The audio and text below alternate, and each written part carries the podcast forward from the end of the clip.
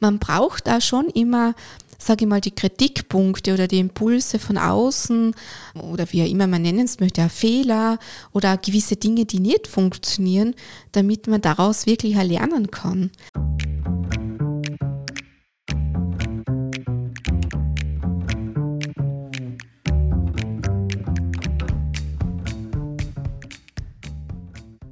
Herzlich willkommen zu einer neuen Folge des Mutmacherinnen-Podcasts.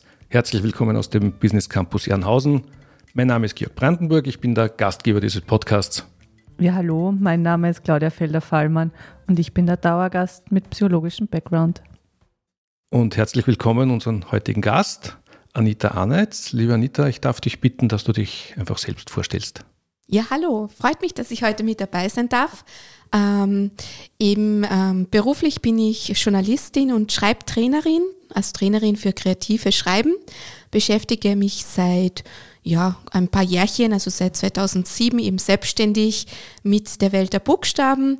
Das heißt, äh, ich schreibe Texte für Magazine, für, für den Online-Bereich, für Bücher, für Verlage, aber auch für Firmen. Und äh, eben auf der zweiten Seite begleite und berate ich Personen, die auch gerne schreiben möchten, beziehungsweise die selber gerne die Lust am Schreiben entdecken möchten. Liebe Anita, schön, dass du da bist. Freut mich sehr. Jetzt bin ich schon ganz gespannt. Äh, die Welt der Buchstaben, was du uns da für eine Geschichte aus deiner Welt mitgebracht hast. Ja, die Welt der Buchstaben, also gerade wenn es ums Thema Texte schreiben geht, das erlebe ich immer wieder in meinen Workshops und in meinen Seminaren.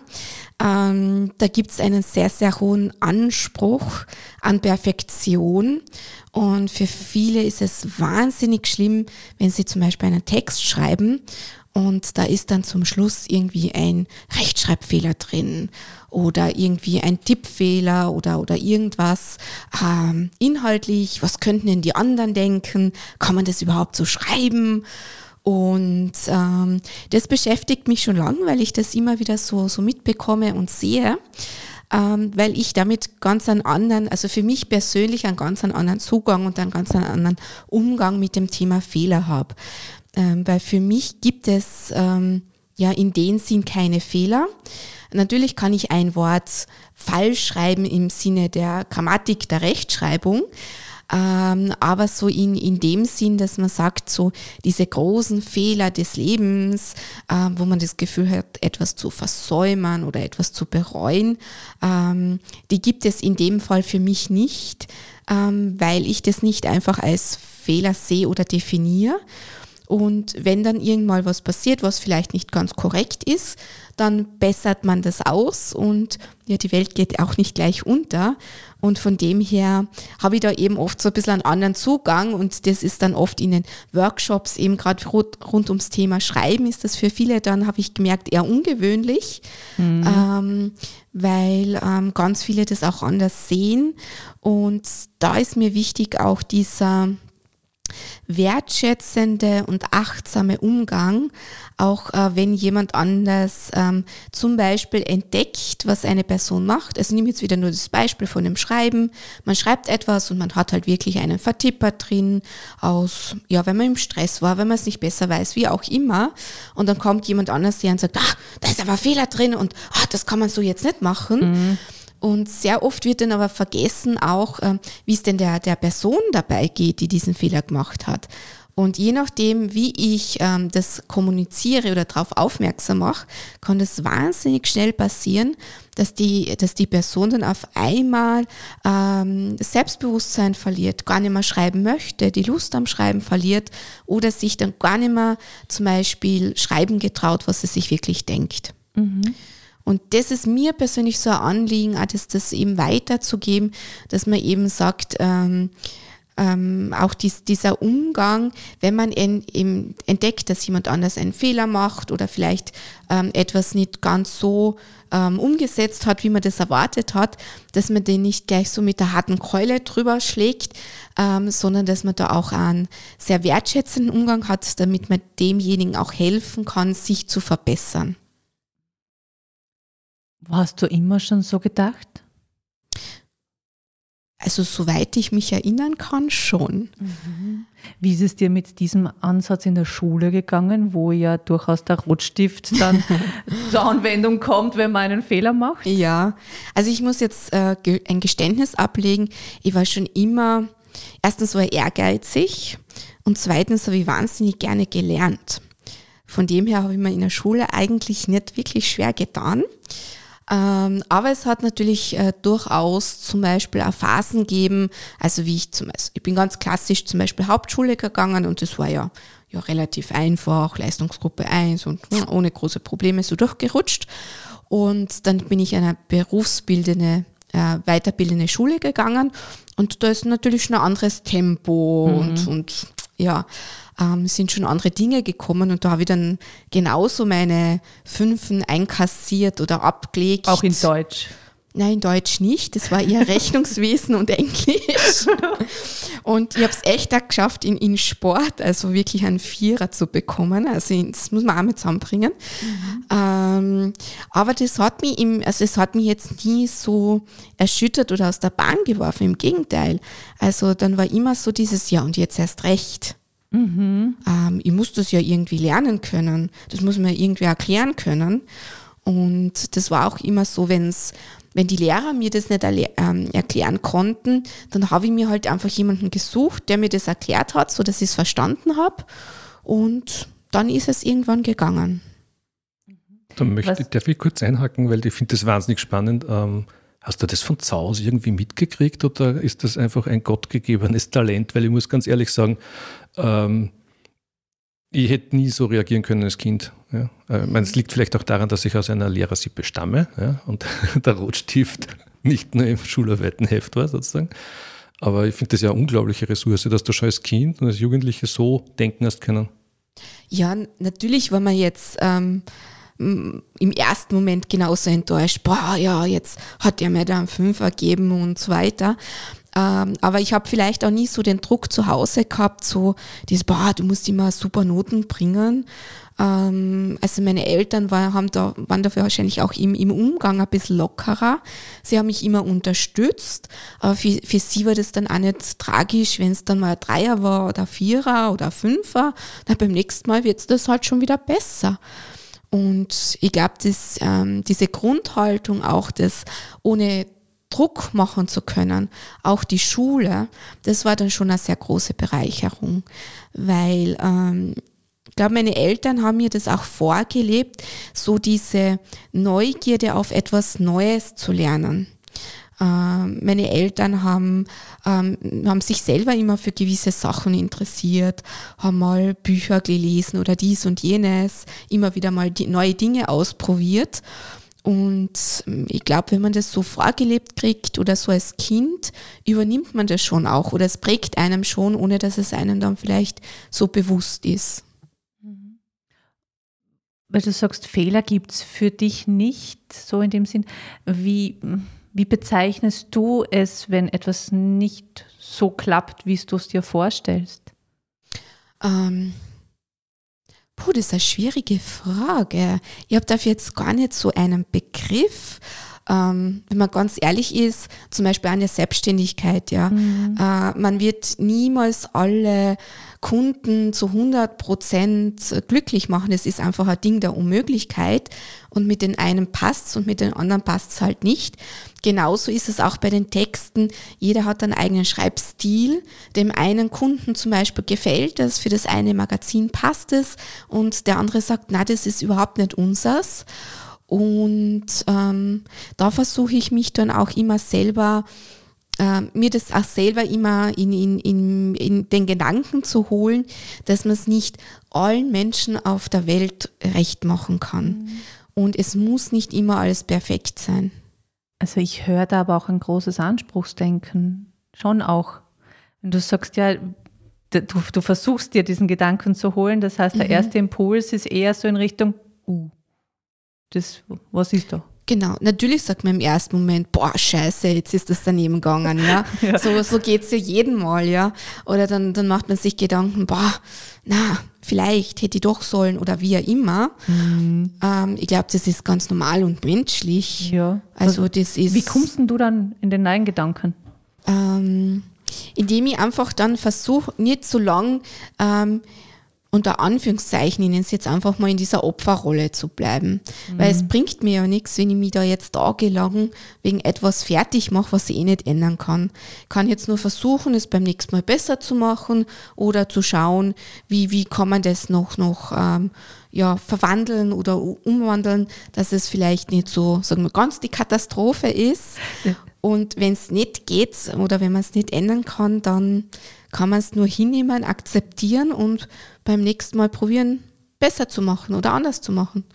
Hast du ein konkretes Beispiel für uns, was dir jetzt einfällt, dass wir es griffig haben? Mhm, so, so ad hoc bin ich jetzt zu schnell gefragt und überfragt. Also, ähm, aber es hat schon viele Situationen gegeben, auch wo ähm, also vielleicht vor ein paar Jahren, das war vielleicht auch ganz spannend, wenn man es jetzt hernimmt, auch im, im Beruflichen, ähm, weil das relativ nah bei, bei, ähm, beieinander war.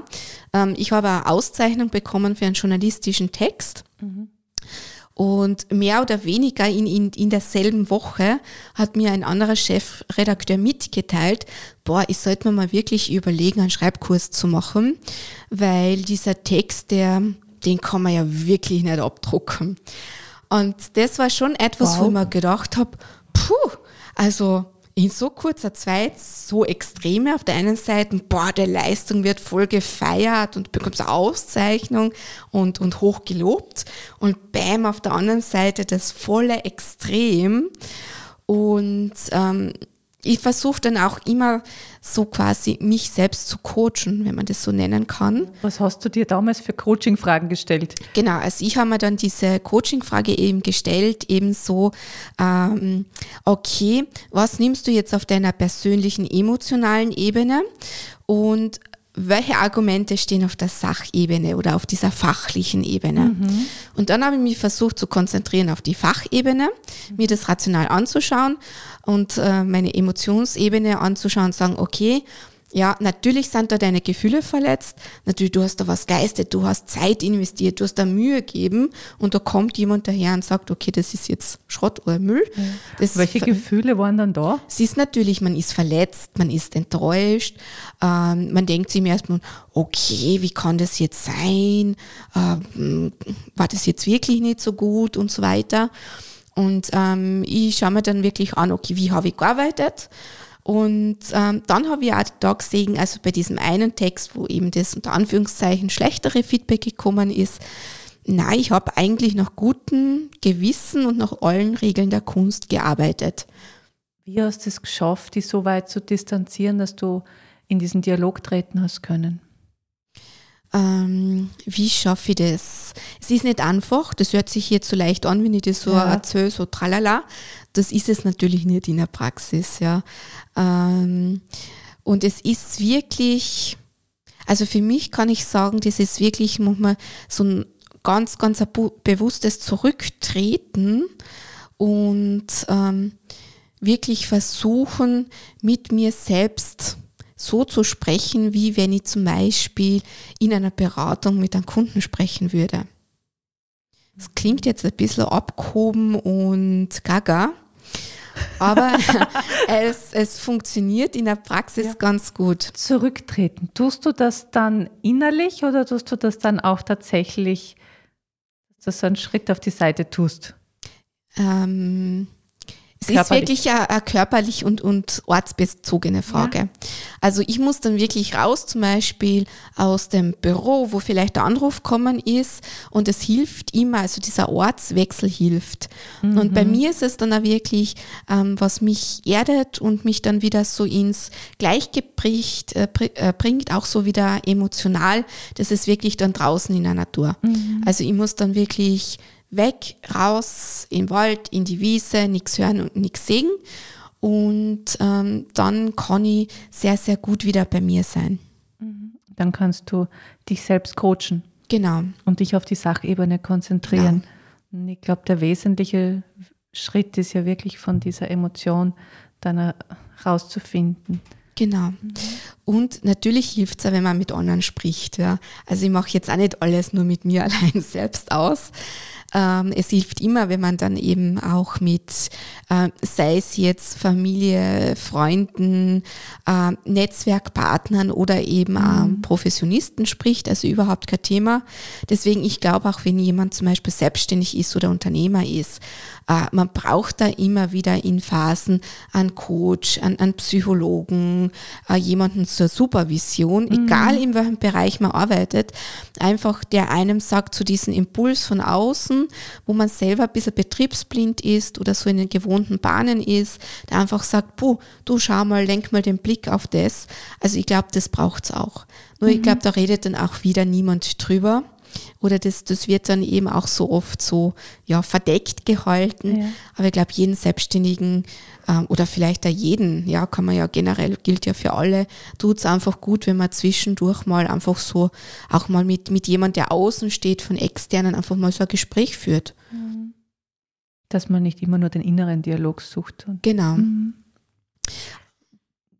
Welches Potenzial siehst du in so kritischen Rückmeldungen? Ähm, ich glaube, das erdet einen wieder ganz gut. Erden, was verstehst du darunter? Ähm, was verstehe ich unter Erden? Dass man sich wieder auf ähm, wirklich auf das konzentriert, auf das Wesentliche, auf seine Kernkompetenzen, mhm. auch immer wieder selber drauf schaut, ah, wo sind meine Stärken ähm, wo gibt es vielleicht wieder Bereiche, ähm, wo ich sage, okay, boah, da bin ich mir jetzt nicht so sicher, ähm, kann ich da etwas tun, damit ich, mir in, ich mir selber in diesem Bereich einfach wieder ein bisschen sicherer werde und da einfach dann selber ein bisschen mehr Stärke verleihen kann. Mhm. Was wäre anders, wenn du ähm, solche Rückmeldungen nicht kriegen würdest? Ähm, ich glaube, man könnte sich da nicht so weiterentwickeln. Man braucht da schon immer, sage ich mal, die Kritikpunkte oder die Impulse von außen ähm, oder wie auch immer man nennen es möchte, Fehler oder gewisse Dinge, die nicht funktionieren, damit man daraus wirklich lernen kann. Mhm. Und ich glaube, da, daraus entstehen dann auch wirklich auch neue Ideen und, und das stachelt die Kreativität an weil das lockt mich aus meiner Komfortzone, aus meinem gewohnten Bereich und ich muss dann vielleicht eine neue Lösung für irgendwas finden. Dinge vielleicht, jetzt, jetzt wieder um auf das Textbeispiel zu kommen, Dinge umzuformulieren, einen neuen Ziel zu probieren oder was auch immer. Mhm. Und ja, das ist eben so etwas, so dieser Schupfer aus der Komfortzone. Ich würde gern zu diesem ganz konkreten Beispiel, das du gebracht hast, was fragen. Du hast jetzt sozusagen auf der Sachebene ja mhm. gesagt, also aus deiner Sicht passt's, du hast dein Bestes mhm. getan. Ähm, was ist da auf der persönlichen Ebene passiert? Ähm, wie habt ihr das auflösen können? Ähm, Oder du für dich auflösen können? Ich für mich auflösen. Ich habe natürlich schon ein paar Tage dran geknabbert und habe mir echt, boah, was erlaubt der sich, mir das so hinzuknallen und ähm, natürlich sind dann auch eben gewisse Emotionen, dadurch läuft man ja dann unterschiedliche Phasen. Aber ich glaube, das ist auch wichtig, dass man das ähm, auch zulässt, das auch anspricht, ausspricht. Und wenn es nur für einen selbst ist, damit man es quasi verarbeiten kann und sagen, ja, okay, Bam, der hat mich jetzt getroffen. Warum hat er mich getroffen? Okay. Und in, in diesem Prozess, glaube ich, kann man das dann verarbeiten. Also auch auch wichtig höre, da dieses, diesen ganzen Weg durchzugehen und emotional auch mitzugehen und nicht sagen, ja, ja, ich habe doch mal gehört, man soll positiv denken und dann gehen wir, überspringen wir das. Ja. Ja, mhm. und es ist, wie gesagt, auch nicht auch positiv denken. Ähm, es ist vielleicht auch nicht so gescheit, wenn man sagt, ah, okay, jetzt war das und ich ignoriere das, mhm. weil irgendwann kommt es dann wieder zurück und holt einem ein. Ja. Und es ist nicht immer alles easy cheesy und es gibt genauso Schicksalsschläge wie auch immer. Und wenn dann jemand kommt und sagt, boah, denk halt positiv, es wird schon wieder, dann denkt man sich, ja, genau. Ähm, aber trotzdem, glaube ich, so ähm, innere Haltung dazu, dass man sagt, ja, ich darf einmal, ich darf einmal weinen, ich darf einmal sagen, okay, das war jetzt echt blöd und ich kann einmal ausflippen oder meine Sachen in die Welt hinausschreien. Das ist vollkommen in Ordnung. Nur, ich glaube, darf ich nicht zu lange in diesem negativen Kreis verweilen, mhm. weil sonst alles so ein bisschen eine graue Wolke bekommt. Mhm. Und ich versuche halt trotzdem immer, ähm, für mich etwas zu finden, wo ich sage, boah, das war jetzt echt hart, das war vielleicht auch traurig und das war jetzt echt schlimm. Ähm, aber es hat alles einen Grund und es, es gibt trotzdem, äh, auch wenn etwas noch so schlimm ist, es gibt immer etwas, wo man sagt, okay, ähm, das hat trotzdem was Positives gebracht. Und wenn es nur mhm. ganz, ganz eine Mini-Kleinigkeit ist, und dass man sich dann halt irgendwie sowas zum Anhalten hat und auf diesen mini, mini kleinen Positiven dann wieder so hinhandelt zum nächsten kleinen und sich da ein bisschen rauszieht. Mhm. Boah, ich habe da jetzt ja einige äh, Tipps und Anregungen rausgehört, äh, wie man mit Rückschlägen gut umgehen kann. Gibt es noch irgend, du bist ja Literatin, gibt es aus der Literatur irgendwelche Tipps, äh, Zitate, die dir da jetzt ad hoc einfallen, die du unseren Hörern noch mitgeben möchtest? Boah, ehrlich gesagt, nein. ähm, hat aber auch wieder so ein bisschen mit, mit meiner, ja, weiß nicht, in den Workshops äh, sage ich auch immer gerne, boah, legt die ganzen Zitate weg und die Bücher weg und recherchiert bitte jetzt nicht im Internet, was hat der dazu geschrieben und was sagt der und dieses. Legt alles einfach mal weg, nehmt ein Blatt Papier und schreibt einfach nur mit das auf, was ihr euch denkt.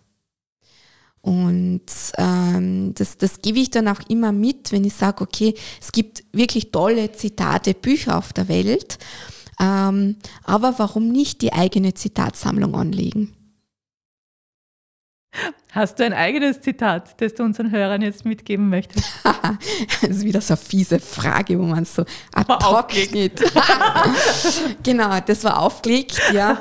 Ähm, Vielleicht äh, ein Zitat nicht, aber vielleicht so einfach das. Man sollte sich einfach viel, viel mehr trauen und vor allem sich selbst viel, viel mehr zutrauen. Wir sind viel, viel stärker, als wie, wir, als wie wir denken und als, äh, als uns vielleicht so im Alltag bewusst ist. Mhm. Und ähm, ich glaube, ähm, ja, das sollten wir uns mit einem Post-it vielleicht irgendwo hinhängen für die schlechten Tage, ähm, dass wir da halt uns das immer wieder selber vor Augen halten. Hast du so ein Post-it hängen? Ich habe so ein Post-it hängen, genau. Super. Bei meinem um, ähm, Schreibtisch. Ja, schön. Ich bin ja ein großer Post-it-Fan. Äh, also gerade für Affirmationen, Ist für so super. positive Sachen, da bin ich, bin ich ganz ein großer ähm, Befürworter. Noch ein Tipp. Wunderbar. Danke, liebe Anita. Du hast uns heute in dieser äh, kurzen Zeit einen ganzen ganze Fülle an Strategien eröffnet, mhm. wie man äh, mit Rückschlägen umgehen kann, welchen Prozess das es gilt zu durchlaufen und welche Möglichkeiten man hat, welche Möglichkeiten du genutzt hast und die du auch immer noch nutzt, wie du mit schwierigen Situationen umgehst. Vielen herzlichen Dank. Ich sage danke, die Zeit ist verflogen. Ich glaube, wir könnten noch stundenlang weiterreden. Ganz, ganz herzlichen Dank von meiner Seite. Und liebe Zuhörerinnen und Zuhörer, Vielen Dank fürs Zuhören.